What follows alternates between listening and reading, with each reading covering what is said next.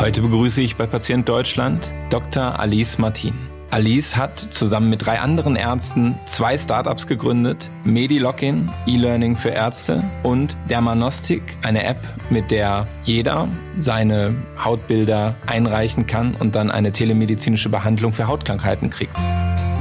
Wie sie in diesem Spannungsfeld selber als Ärztin agiert, warum der ärztliche Eid ihr trotzdem wichtig ist und was sie als Appell an ihre Mitärztinnen und Ärzte richtet. Offenheit, Mitgestalter der Digitalisierung werden. Über all das und natürlich über die Funktionsweise ihrer Unternehmen haben wir in diesem Podcast gesprochen.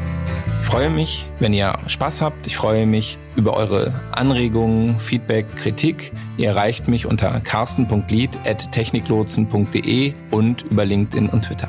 Viel Spaß mit dieser Folge Patient Deutschland. Heute bei mir im Podcast Dr. Alice Martin. Alice, herzlich willkommen. Vielen Dank für die Einladung. Erzähl mal ein bisschen. Ähm, wer bist du? Was machst du gerade? Und äh, wie bist du dazu gekommen, was du jetzt gerade machst? Ja, mein Name ist Alice Martin. Ich bin Hautärztin in Weiterbildung und komme aus Dortmund. bin jetzt in Düsseldorf und mittlerweile Mitgründerin von zwei Unternehmen, die im Bereich Digitalisierung ähm, zuständig sind einmal Medilogin, Online-Kurse für Ärzte, CME-zertifizierte Fortbildung für, für Ärzte auf Deutsch, Englisch und Spanisch und Dermanostik, Hautarzt per App, wo wir allen Patienten 24-7 eine komplett digitale Hautfacharztbehandlung anbieten. Und das äh, ist auch meine, mein großes Herzensprojekt in dem Sinne, weil wir hier die Digitalisierung wirklich auch in der Medizin, zumindest für den Bereich der, der Dermatologie, vorantreiben. Das ist äh, ja ein ganz schönes äh, äh, Brett, zwei Startups parallel. Ähm, was bist du denn von Haus aus und äh, sozusagen, ähm, warum bist du nicht da äh, geblieben, wo du angefangen hast? Ja, von Haus aus bin ich Ärztin. Ich habe hier in Düsseldorf an der Heinrich-Heine-Universität studiert und 2018 auch an der Universität in der Hautklinik begonnen. Und ich habe damals Estefania kennengelernt, die von beiden Startups ebenfalls Mitgründerin ist. Und es hat mir immer sehr viel Spaß gemacht, in der Lehre tätig zu sein. Also ich hätte gerne Lehramt studiert, ähm, ist aber dann doch Medizin geworden. Und deswegen kam es dann auch zu MediLogin, wo wir diese Online-Kurse oder Lehre sozusagen für die Ärzte machen. Und ich musste meinen Arbeitsplatz wechseln wegen MediLogin, bin dann in Wuppertal äh, gelandet bei Professor Lehmann, der das sehr unterstützt hat, dass ich ein Start-up habe und auch mich für die Lehre einsetze. Und ja, das war alles für mich eigentlich klar, dass ich den Facharzt fertig mache und dann die klassische Karriere eigentlich äh, angehe und Medilogin einfach ein Projekt nebenbei bleibt. Und plötzlich äh, wurde es doch so bekannt und wir wurden so viel angefragt, dass ich gemerkt habe, es wird immer schwieriger, neben einer normalen, ja, 40 bis 60 Stunden Woche plus nochmal pendeln, äh, das zu meistern. Und wir hatten immer schon ein, ja, so ein, eine Idee. Und zwar bei der Manostik Hautarzt per App haben wir früher per WhatsApp immer die Fotos von Freunden oder Familienmitgliedern geschickt bekommen, die dann auf die Schnelle einen dermatologischen Rat haben wollten. Und dann haben Estefania und ich uns ausgetauscht. Das kennen viele hautärztliche Kollegen. Und dann haben wir überlegt, warum machen wir nicht in dem Bereich etwas, was für alle Patienten zugänglich ist. Und so entstand dann die Idee von Dermanostik, wo wir auch unsere Ehemänner äh, mit ins Boot geholt haben, die auch Ärzte sind.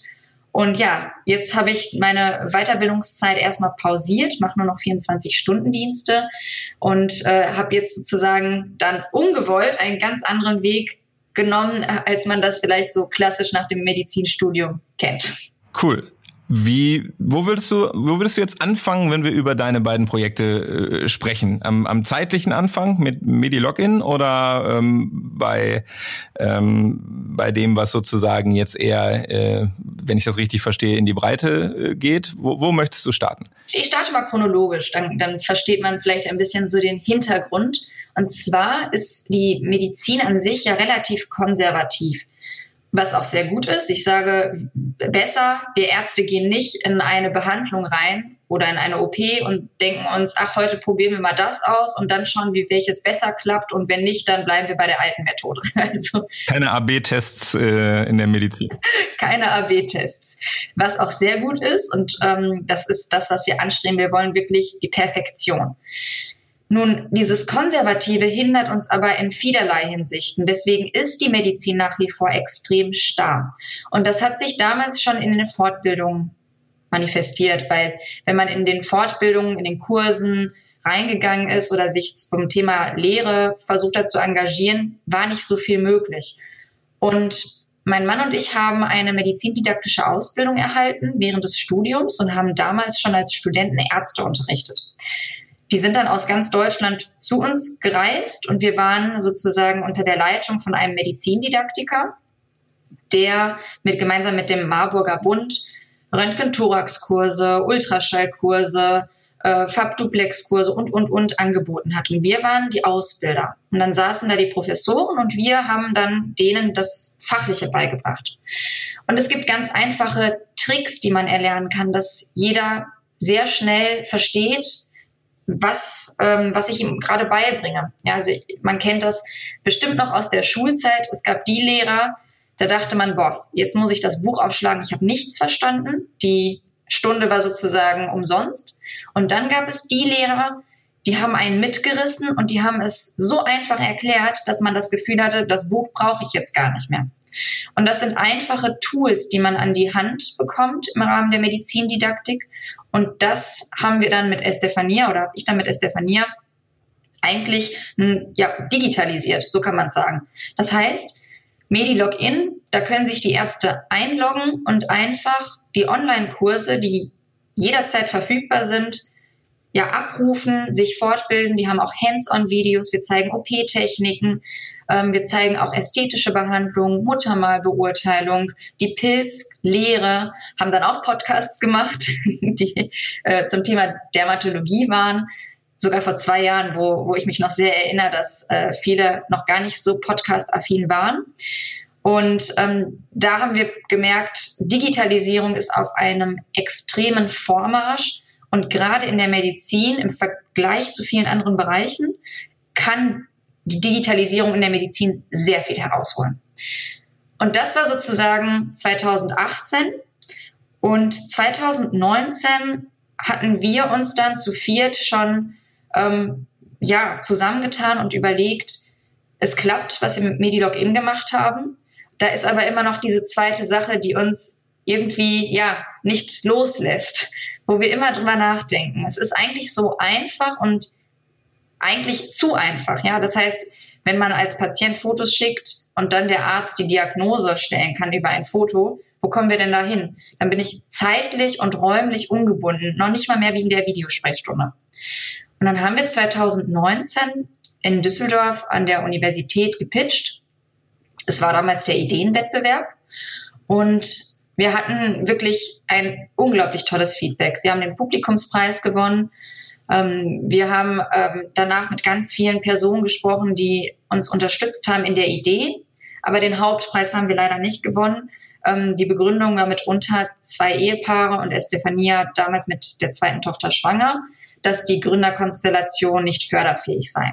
Großartig. Ja, also ähm, wir, wir haben uns natürlich bis dahin sehr gefreut. Das war der erste Rückschlag, muss ich ganz ehrlich sagen, wo wir in die Welt der BWL eingetaucht sind. Als es dann hieß, Publikumspreis, die, die 400 Leute im Saal habt ihr alle überzeugt. Es waren 15 Startups. Ähm, aber die Jury nicht. Und die Jury waren echte Investoren aus verschiedenen Fonds, auch Vorständen, auch ähm, ja, erfahrene, wirklich sehr erfahrene Personen, die uns nachher das Feedback eben entsprechend gegeben haben. Und das war wirklich für mich der Zeitpunkt, wo ich gelernt habe oder gemerkt habe, man geht mit seiner Vision manchmal sehr idealistisch voran, vielleicht ein bisschen naiv, und dann trifft man auf die Wirklichkeit. Und die Wirklichkeit heißt Fakten und Zahlen. Das heißt, man wird sozusagen von oben bis unten durchleuchtet. Und wenn man uns von außen betrachtet, sind wir vier Ärzte. Das heißt, man sagt in einem Startup, am besten ist Streuung. Und wenn das Gründerteam ganz unterschiedlich ist. Und wir sind beruflich an sich ja schon nicht unterschiedlich. Ähm, was viele aber nicht wissen, ist, dass wir in unseren Charakteren und in unseren Eigenschaften sehr verschieden sind. Zum Beispiel, und deswegen bin ich heute auch hier, ja, mir, liegt die Lehre und die Didaktik extrem. Und bei Dermanostik Hautarzt per App übernehme ich eben die gesamte Kommunikation nach außen, das Social Media, Presse und PR. Und der Ole, der bei uns die Geschäftsführung macht, der hat früher schon, auch wenn er Arzt ist, ähm, Programmieren gelernt und war auf mehreren Wettbewerben. Das heißt, er kann die ganze technische Seite sehr gut abdecken. Estefania ist Fachärztin und macht die medizinische Leitung bei Dermanostik und Patrick kümmert sich um den gesamten Vertrieb, also alles, was Kommunikation mit Krankenkassen und und und zu tun hat. Das heißt, wir sind in unserer Aufstellung eigentlich breit, aber wie gesagt, auf den ersten Blick erstmal vier Ärzte. Genau, und also die, das diverse Team ist auf jeden Fall wichtig. Wie, wie ist denn das vom Team her? Seid ihr im Moment nur ihr vier oder habt ihr dann im Hintergrund auch schon Experten äh, nochmal, also mehr Experten, größeres Team äh, dazugeholt? Ja, wir haben, als wir gestartet haben 2019, das war im Sommer, äh, wo wir eben diesen Publikumspreis gewonnen haben, daraufhin wurde der unser ITler eingestellt, der die gesamte App und Web-App und Webseite programmiert hat. Und dann ging es los mit Investoren. Wir haben ähm, vier wirklich sehr, sehr tolle und menschliche Investoren als Business Angels, die uns unterstützen. Und dadurch hatten wir die Möglichkeit, auch Mitarbeiter einzustellen. Und wir sind mittlerweile im Büro, wenn es voll ist, ähm, mit MediLogin 15 Leute, wobei man ganz klar sagen muss, ähm, dass 13 von Dermanostik sind. Also schon ein großes Team und nicht eingerechnet sind die Fachärzte, die bei Dermanostik arbeiten, sondern nur sozusagen das Team, das Marketing, PR, ähm, dann IT macht, all diese Kleinigkeiten, die man manchmal gar nicht so wahrnimmt. Und an Ärzten haben wir uns sehr bemüht, extrem erfahrene Ärzte einzustellen und haben unter anderem meinen ehemaligen ähm, Chef im Expertengremium, worüber ich mich sehr freue, Professor Lehmann, den Dr. Schulte, Dr. Neumann und ähm, auch die Frau Dr. Wallnis, Eileen Wellnis, die sehr, sehr viele Patienten mitbehandelt hat. Wir sind ja schon bei 3000 Patienten mittlerweile. Ja, und das heißt, wir sind ein Team von um die 20 Leute, kann man sagen, wenn man ganz Dermanostik zählt, wie eine Teleklinik. Nur für Derma. Also das ist so unsere Größe. Mhm wenn du, wenn du sagst, ähm, also wenn ich das richtig verstehe, macht ihr ja einen Job, der letzten Endes aktuell von, von Fachärzten gemacht wird, durch ein, also wenn es jetzt nicht gerade in der Familie einen gibt, den man das per WhatsApp schicken kann, genau. dann geht man ja äh, zum Facharzt. Wie sieht euch die Community denn da? Seid ihr Konkurrenz oder sind die eigentlich froh, dass es äh, euch gibt? Ähm, was, was sind da so die Reaktionen? Die Frage ist sehr wichtig, weil es liegt nahe, dass man im ersten Moment denkt, oh, oh, die Dermatologie wird digitalisiert und der Arzt wird dann irgendwo abgeschafft. Aber ganz im Gegenteil. Ich bin überzeugt, dass es eine unglaublich starke Ergänzung ist, weil die Patienten warten im Schnitt nur in NRW 38 Tage auf einen Hautarzttermin. Und nicht eingeschlossen sind Bereiche, wo ich manchmal 300 Kilometer fahren muss, Mecklenburg-Vorpommern zum Beispiel, um zum Hautarzt zu gelangen. Das heißt, die Hautärzte vor Ort sind schon überlastet, was die Anfragen angeht und deswegen warte ich als Patient extrem lange. Und jetzt kennst du das sicher, wenn es um die eigene Gesundheit geht, dann möchte man es am liebsten sofort klären, weil es ist in Deutschland alles möglich 24/7, egal ob ich Essen haben möchte oder was trinken will. Wir haben immer den Zugang dazu und wenn es um die Gesundheit geht, bleibt ja eigentlich am Wochenende und Notfall, notfallmäßig nur das Krankenhaus. Und ich kenne das auch von uns. Wir schicken auch Patienten nach Hause, wenn das kein Notfall ist. Und ein Herpes an der Lippe ist theoretisch kein Notfall für mich als Ärztin, aber für dich als Patient, wenn das stark schmerzt, ist es ein Notfall. Und was macht man dann? Dann gibt es eben Dermanostik. Das heißt, dass man über die App den Hautarzt kontaktiert und im Schnitt nach vier Stunden eine, einen Arztbrief bekommt mit Diagnose und Therapie und auch ein Rezept, was sehr wertvoll ist. Und wir schicken regelmäßig nachts oder am Wochenende Rezepte an die Apotheke, an die Notfallapotheken und müssen die tatsächlich vorher anrufen, weil ansonsten können sie gar nicht glauben, dass ein Facharzt um diese Uhrzeit arbeitet. Und ähm, ich telefoniere da mit den Apotheken, die finden das ganz, ganz toll und freuen sich. Und wir haben mittlerweile auch Kooperationen mit den Apotheken. Das heißt, dass viele Patienten in die Apotheke gehen, dort unsere Behandlung ähm, erhalten ähm, und danach ihr Rezept direkt auch in der Apotheke einlösen können. Und viele Ärzte, wenn man sie dann fragt und denen das erklärt, sehen den Mehrwert. Weil die haben die ganzen einfachen Fälle, die sie sowieso nicht in der Schnelligkeit abarbeiten können, wollen, wie auch immer. Und wir schicken dann selektiert die Patienten zu ihnen, wo schon eine Behandlung in dem Sinne irgendwo stattgefunden hat. Zum Beispiel, wenn wir die Diagnose Hautkrebs stellen, dann kann man beim weißen Hautkrebs oder bei Vorstufen auch mit einer topischen Therapie, also mit einer lokalen Behandlung mit Cremes arbeiten. Und wenn das nicht klappt, dann geht der Patient zum Arzt und der Arzt sieht, okay, jetzt muss ich operieren oder ich kann eine Lasertherapie machen oder, oder, oder. Also er er kann dann wirklich noch eine Stufe mehr Medizin betreiben und macht nicht diese ganzen ja, einfachen Sachen, die nehmen wir ihm größtenteils schon ab. Lässt der regulatorische Rahmen das denn schon so zu, was du gerade beschrieben hast? Also, dass, dass, dass ihr wirklich Rezepte rausgeben könnt und, und so weiter? Also, dass man wirklich einen direkten Benefit für, für den Patienten oder die Patientin hat? Ja, der rechtliche Rahmen ist so, wir haben eine Telepraxis, die auch von der Ärztekammer anerkannt ist. Und wir können die Patienten 24-7 behandeln und wir können auch Rezepte ausstellen. Die Behandlung selber kostet 25 Euro, egal ob jetzt Werktags oder Wochenende. Es gibt auch keine Zuschläge, sie kostet immer so viel. Und darin ist auch das Rezept enthalten. Und das wird dann eben entweder an den Patienten nach Hause geschickt oder an die Wunschapotheke. Das kann der Patient in der App ganz individuell entscheiden. Und diese 25 Euro sind von allen privaten Krankenkassen erstattungsfähig. Von den gesetzlichen Krankenkassen, da machen wir Kooperationsverträge.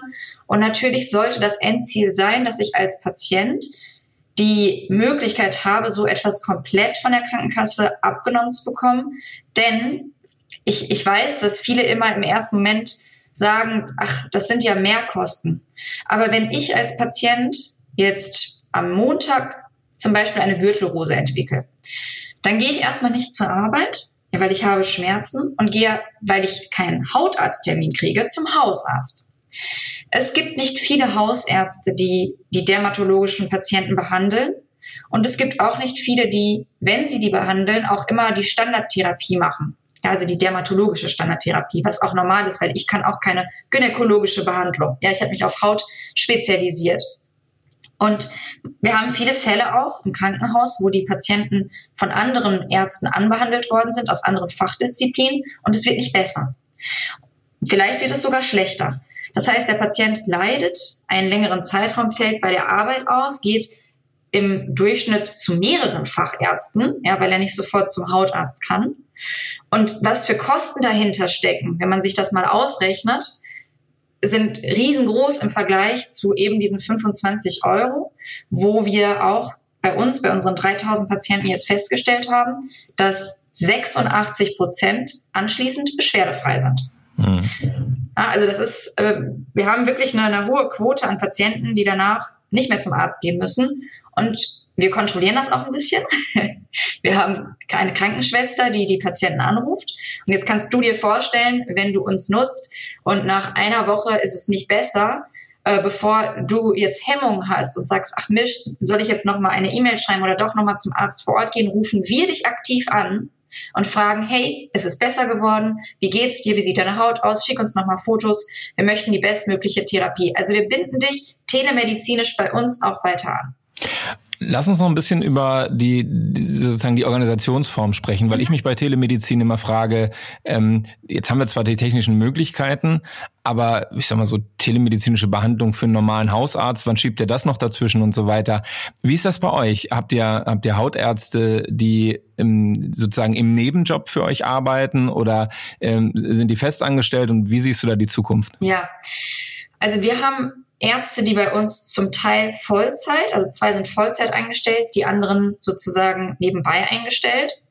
Ähm, das liegt daran, dass wir noch nicht genug Patienten haben, um die ja, Ärzte dauerhaft zu beschäftigen. Andererseits liegt das auch daran, dass der Arzt circa zwei bis drei Minuten nur pro Behandlung braucht. Ja, also das heißt, er kann am Tag locker um die 150 Patienten machen, wenn er jetzt nur fünf, sechs Stunden arbeitet. Ich glaube, um auf deine Frage zurückzukommen, in, in welche Richtung es geht, dass wir später Ärzte haben, Hautärzte, die sich auf Telemedizin spezialisiert haben und Hautärzte, die vor Ort tätig sind und keine Telemedizin machen. Der Hintergrund ist folgender.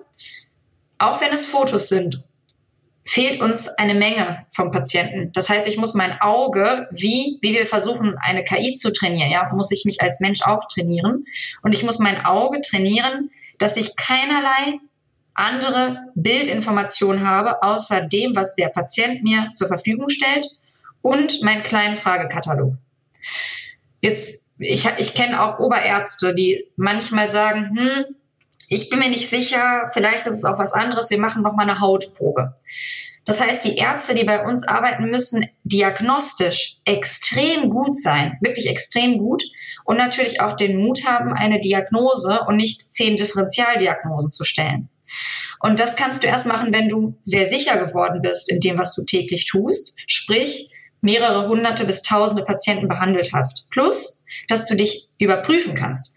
Weil, wenn ich jetzt nie ein Feedback habe nach dem Motto, die Diagnose war richtig, dann trainiere ich mein 2D-Bild nicht so sehr, wie wenn ich natürlich auf Station arbeite, den Patienten täglich sehe und merke, ah, es wird besser. Na, das fehlt mir alles.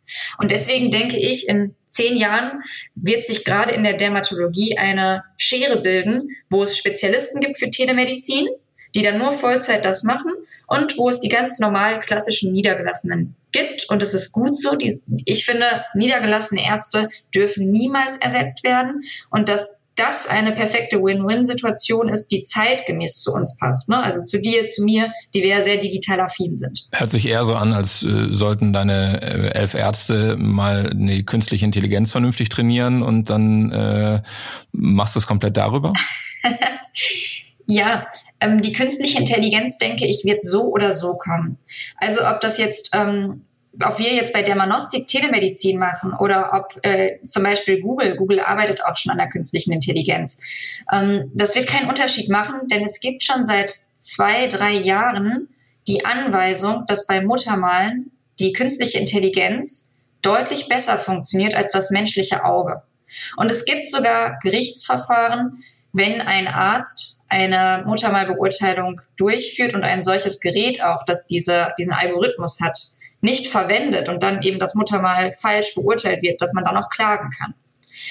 Das heißt, wir haben schon seit mehreren Jahren in, in Studien nachgewiesen, dass die KI uns extrem helfen kann. Gerade wenn es um, um bestimmte Sachen geht, da schlägt sie uns. Also sie hat wirklich, die KI hat die weltweit besten Dermatologen geschlagen die weltweit besten, das muss man sich mal auf der Zunge zergehen lassen, ähm, was die Unterscheidung zwischen einem gutartigen und einem bösartigen Muttermal angeht. Und es ist so weit nun gekommen, dass viele sagen, hey, das ist ein wertvolles Tool, das geht um die Gesundheit des Patienten.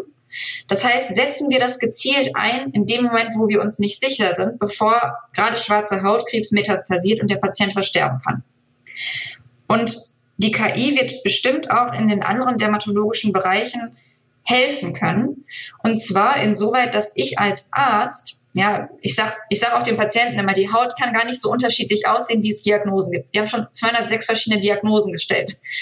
Die Haut kann rot sein, sie kann schuppen, sie kann Bläschen bilden. Es gibt an Effloreszenzen, so nennt man die Hautveränderung, nicht viele. Und die Kombination aus Anamnese und aus der Hauterscheinung sowie unserem Wissen ergibt dann am Ende die Diagnose. Und ich kann manchmal auch was übersehen, das ist menschlich. Und da kann mir eine KI gezielt helfen und sagen, Moment, äh, Red Flag, wenn, wenn das so und so aussieht, äh, habe ich gelernt, könnte das noch eine wichtige Erkrankung sein. Sicherheitshalber nicht, dass wir hier zum Beispiel äh, ein Lymphom, ja eine bestimmte Art von Krebs übersehen. Mach noch mal eine Hautprobe. Na, also ich denke, das ist was ganz, ganz Starkes, was wir verwenden können später. Das heißt, es ist schon, schon ein bisschen auch äh, euer Weg, da in die Richtung mal zu denken. Ja, also in diese Richtung denken wir definitiv.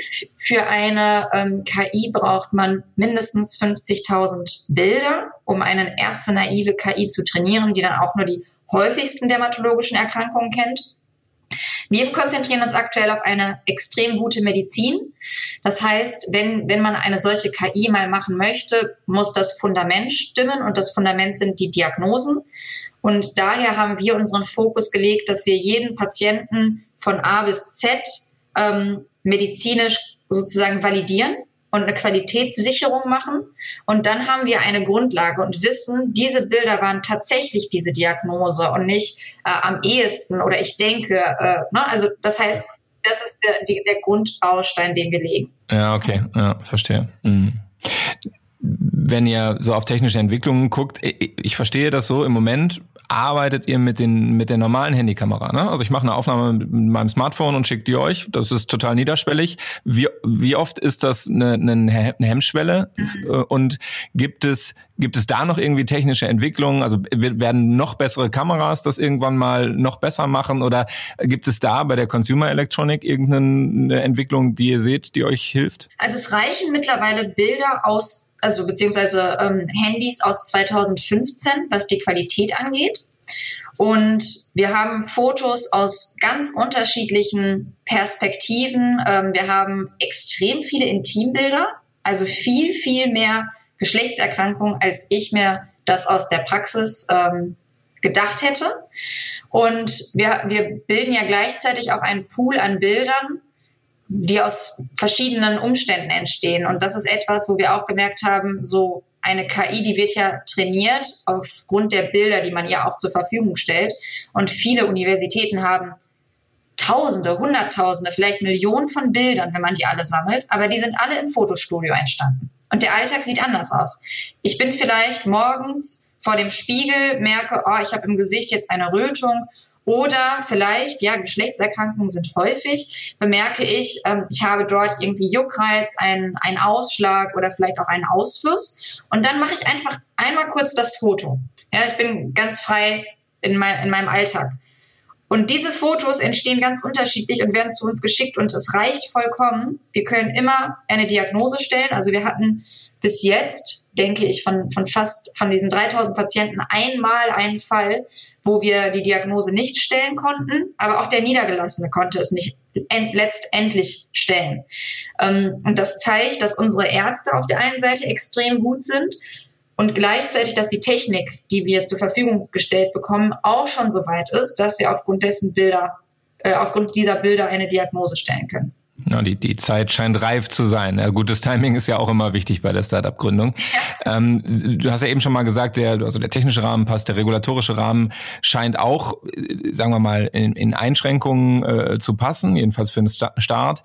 Ähm, was ist da noch in der Pipeline? Also wann hängt der Bundesgesundheitsminister ähm, im goldenen Rahmen äh, in eurem Büro äh, bei, den, bei den weiteren Initiativen, die er da noch startet? Ist da bei DIGA was für euch drin? Ist da bei E-Rezept was für euch drin? Mhm. Vielleicht noch andere Ströme? Strömungen? Was erwartest du auf der Schiene? Für die DIGA muss man ja erstmal ein Medizinprodukt sein. Und ähm, ein Medizinprodukt, das haben wir direkt zu Beginn geklärt, äh, kommt für uns nicht in Frage, weil wir sind eine Verbindung zwischen dem Arzt und dem Patienten und da ist keinerlei künstliche Intelligenz oder Algorithmus hinter. Und die DIGA, die digitale Gesundheitsanwendung, ist eine Sparte in dem Medizinprodukt. Und die kann man dann auf Rezept verschreiben. Aber da, in diese Schiene kommen wir erst gar nicht, weil wir selber schon kein Medizinprodukt sind. Ähm, was für uns viel interessanter ist, wie du gerade richtig gesagt hast, ist das E-Rezept, weil aktuell faxen wir an die Apotheke die Rezepte und schicken sie anschließend per Post. Das heißt, der Patient klickt in unserer App Rezept anfordern und sucht sich einfach aus, wohin. Und dahinter ist ein großer logistischer Aufwand, den der Patient gar nicht mitkriegt. Und das auf einen Klick möglich zu machen, wäre in meinen Augen ein Traum für beide Seiten, ähm, weil es so einfach wäre. Ja, und wir nicht mehr ausdrucken, faxen, frankieren, an die Post schicken. Ja, also das sind ja alles Steps, die dazwischen kommen. Und das nächste, was eine unglaubliche Erleichterung und ein sehr großer Gewinn wäre, ist, wenn solche Kosten wie die 25 Euro von den gesetzlichen Krankenkassen flächendeckend übernommen werden würden und nicht durch einzelne Kooperationsverträge. Denn wenn man sich das anguckt, ähm, dann bin ich als Patient ja immer irgendwo eingeschränkt ich weiß vielleicht auch gar nicht so richtig, ach, äh, übernimmt das jetzt meine Krankenkasse?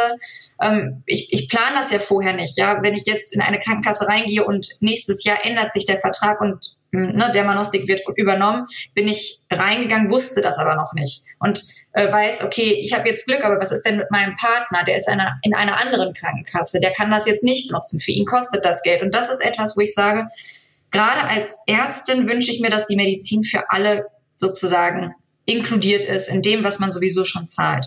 Und den Nachweis, da machen wir gerade auch Studien, also eigene Studien, um das zu zeigen, die laufen. Und wenn da das Gesundheitssystem sich verändern würde ähm, und dann eben der Gesundheitsminister sagen würde, so, diese Bereiche werden ab jetzt von den Gesetzlichen mit übernommen und Deutschland strebt die Digitalisierung nicht nur öffentlich, sondern auch tatsächlich an, dann äh, würde ich mich sehr freuen, den Bilderrahmen an die Wand zu hängen. Da siehst du im Moment noch einen großen Gap zwischen öffentlich und tatsächlich? Vor einem halben Jahr ja. Mittlerweile, glaube ich, sind wir wirklich äh, viel offener geworden. Nicht zuletzt wegen Corona und wegen der wirklich dringenden Notwendigkeit, dass sich was ändern muss.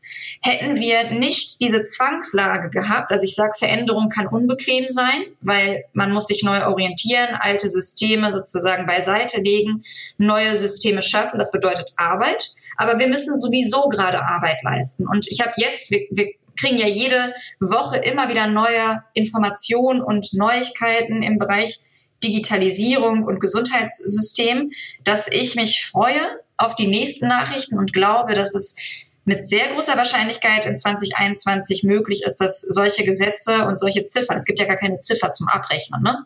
Also das heißt, die Rechnung, die wir stellen, ist nach, nach der GOE, ähm, Gebührenordnung für Ärzte. Aber die KV-Ziffer für die, für die gesetzlichen, die gibt es noch nicht. Und ich kann mir vorstellen, dass jetzt politisch entschlossen wird, Bildtextverfahren, also nicht Videosprechstunde, sondern Bildtextverfahren, kriegt eine abrechnungswürdige Ziffer und damit, und das ist der Punkt, ist das plötzlich für alle Krankenkassen abrechenbar. Und das würde mich extrem freuen freue mich schon auf den Moment, wo du vor einem amerikanischen Venture Capitalist sitzt und sagst, wir sind im Bild-Text-Verfahren äh, äh, tätig. Ähm, wenn du jetzt mal guckst, du hast jetzt zwei Standbeine. Das eine ist sozusagen ja B2C, also direkt zum, zum äh, Patienten oder zur Patientin mhm. ähm, mit Dermanostik und mit ähm, Medilogin äh, ja quasi B2B, also zu den Ärzten und, und die, die Ärzte aufschlauen. Ähm, was würdest du sagen, auch so mit Blick auf Deutschland in, in zehn Jahren, ähm, was verändert sich eigentlich stärker? Der, die Affinität der Ärzte, ähm, digitale Techniken zu nutzen oder die ähm, Affinität der Patientin, das zu überspringen und sozusagen mehr Direct-to-Consumer-Dienste zu nutzen? Ich glaube, die Patienten werden schneller sein. Und zwar aus folgenden Gründen. Ein Arzt braucht mindestens sechs Jahre für sein Studium und anschließend fünf Jahre für seine Facharztweiterbildung. Und die Patienten, viele Patienten sind jetzt schon bereit. Gerade die jungen Patienten, also 50 Prozent bei Dermanostik sind unter 35. Und wir machen regelmäßig Webinare. Wir sind ähm, im Social Media auch in TikTok sehr aktiv und kriegen ganz, ganz viele E-Mails von 15, 16, 17-jährigen Patienten. Und jetzt mag man schmunzeln, aber die Akne ist eine eigentlich sehr ernstzunehmende Erkrankung, die zu Vernarbung führen kann. Und all diese Patienten werden manchmal gar nicht erst bis zur Praxis gehen aus Schamgefühl oder weil die Eltern das äh, vielleicht auch nicht so wahrnehmen oder auch, und das kenne ich dieses Problem, weil der Arzt das nicht ernst nimmt und sagt, ach, das geht schon wieder von alleine weg. Das ist eine Generation der Ärzte, und es ist gut, dass es diese Generation gibt, die es gewohnt ist, etwas zu leiden. Jetzt sind wir aber in unserer Gesellschaft sehr verwöhnt. Mittlerweile können wir alle unsere Leiden schnell lösen. Und deswegen glaube ich, dass die Patienten schneller sein werden als die Ärzte, weil die Ärzte langsamer aufgrund ihrer Facharztweiterbildung nachwachsen. Das ist so meine Prognose. Da, da hörte man jetzt gerade auch nochmal ganz deutlich, ähm, sozusagen, die, die, es gibt eine Generation, so verstehe ich das, die eher ihre Daten, ich sage jetzt mal, der Cloud anvertraut, ähm, als zum Arzt zu gehen äh, und, und das sozusagen weniger Schamgefühl. Das ist ja für eine, Gener für eine andere Generation in Deutschland auch völlig undenkbar, dass, ja. das ein, äh, dass das ein Verhaltensmuster sein könnte. Aber du glaubst da fest dran? Ich glaube da sehr fest dran, weil wir nutzen alle, also jetzt fernab von unseren ähm, Mechanismen, DSGVO-konform, wir sind, wir haben deutsche Server, wir haben Zertifizierung, Datenschutzabfolge, alles, was man machen kann, haben wir gemacht. Das weiß der Patient aber in dem Sinne gar nicht. Und auch ich, wenn ich einen Service nutze oder ja, denk an dich, wenn, wenn du irgendwo deine Daten eingibst, um was zu kaufen. Wie häufig denkst du aktiv darüber nach, hm, die Seite ist jetzt aber unsicher, vielleicht machen die das und jenes ne, mit meinen Daten. Ich natürlich immer, ich bin ja vom Fach. Ne? ja, aber trotzdem, auch wenn man es kurzzeitig denkt, danach verwendet man trotzdem diese Applikation, weil wir sind bereit, wir sind offen. Ja. Und wenn du diese Offenheit hast, dann nutzt du den Service. Und wir, wir nutzen alle ein Android-Handy oder ein iPhone. Das heißt, es ist eigentlich, ne, wenn man darüber nachdenkt, sowieso egal, weil wir alle äh, mit der Cloud verbunden wurden. ich, ich darf kein Handy haben, damit ich nicht mit denen verbunden bin. Und das versuche ich auch immer den Patienten zu sagen. Ähm, oder wenn jemand Angst hat, dass es wie auch in der Praxis vor Ort ein absolut geschützter Rahmen ist und auch die Praxis vor Ort ist ja irgendwo an Internet angebunden und man hat da entsprechend diese Sicherheitsvorkehrung und diesen Schutz und ganz, ganz groß in den Nachrichten war ja auch, dass die Universität in Düsseldorf vor anderthalb Monaten komplett gehackt worden ist. Ganz schlimm, also wirklich, alle Patienten mussten entlassen werden, alle Betten waren leer. Und da sieht man, es ist niemand davor geschützt, ja, wenn, wenn Menschen von außen etwas wollen, ja, ist es egal, ob ich dann in dem Moment äh, eine, eine Vorortpraxis äh, oder Klinik habe oder ein Telemedizinanbieter bin. Ja, also die Systeme sind alle denke ich, ähnlich vulnerabel. Du hast ja gerade auch nochmal ganz deutlich gemacht, der, der Tausch, es gibt immer einen Tausch, ja, also äh, absolute Sicherheit gegen äh, irgendein Konformmerkmal. In deinem Fall ähm, ist es nicht lang warten müssen oder äh, mit, mit, mit ja, sensiblen Themen nicht in die quasi Öffentlichkeit müssen, irgendwie in die Hausarztpraxis laufen müssen, ähm, da irgendwie in dem Wartezimmer zu treffen. Ähm, ich glaube, es ist immer ein Tausch. Ja. Und das ist äh, oft ja auch den, den, den Ärzten noch nicht so bewusst, vielleicht der, der Generation. Äh, letzte Frage. Was würdest du deinen Kolleginnen und Kollegen damit auf den Weg äh, geben? Also was, wie, wie, was sollten die beherzigen, ähm, um, um diese Entwicklung vielleicht auch äh, positiv zu begleiten in den nächsten zehn Jahren? Ja, ich glaube, wenn man sich das so vorstellt, ist es ein Flow. Wie wenn man tanzt und geführt wird oder sich von der Musik auch führen lässt. Manche Sachen können wir nicht verhindern. Und das ist die Digitalisierung. Das heißt, wenn man sich darauf einlässt, kann man aktiv Mitgestalter werden. Und das ist mein Appell an alle Akteure, die im medizinischen Bereich tätig sind, dass sie diese Offenheit haben, denn wir als Ärzte geben den Patienten ein Gefühl. Und wir können den Patienten so viele verschiedene Gefühle mitgeben als autoritäre Person. Und wenn wir Angst herausstrahlen, dann werden die Patienten Angst haben. Wenn wir aber Offenheit und Hoffnung und Mut zeigen, dann haben die Patienten das auch. Und dann der nächste Schritt, wenn wir aktiv mitmachen. Und deswegen finde ich, ist unsere Gründerkonstellation eigentlich Gold wert. Wenn wir als Ärzte eine Telepraxis anbieten, dann ist unser Credo als Ärzte, den Patienten in den Mittelpunkt zu stellen. Ich weiß, dass viele andere Unternehmer nicht mit diesem medizinischen Hintergrund kommen, aber wir haben einen Eid geschworen und wir versuchen nach wie vor, und das sage ich immer, auch wenn wir in Verhandlungsgesprächen sind oder mit Unternehmen sprechen, wir haben keine Kunden, wir haben Patienten und das ist der Appell an, an alle Ärzte sozusagen äh, oder ja medizinisch tätige Personen, die an, in diesem Podcast zuhören. Wir ziehen alle an einem Strang und gucken in eine Richtung und ich denke, gemeinsam werden wir ein wirklich ganz, ganz tolles, effizientes Gesundheitssystem erschaffen und aktive Akteure sein. Vielen Dank, Alice. Hat sehr viel Spaß gemacht. Dankeschön.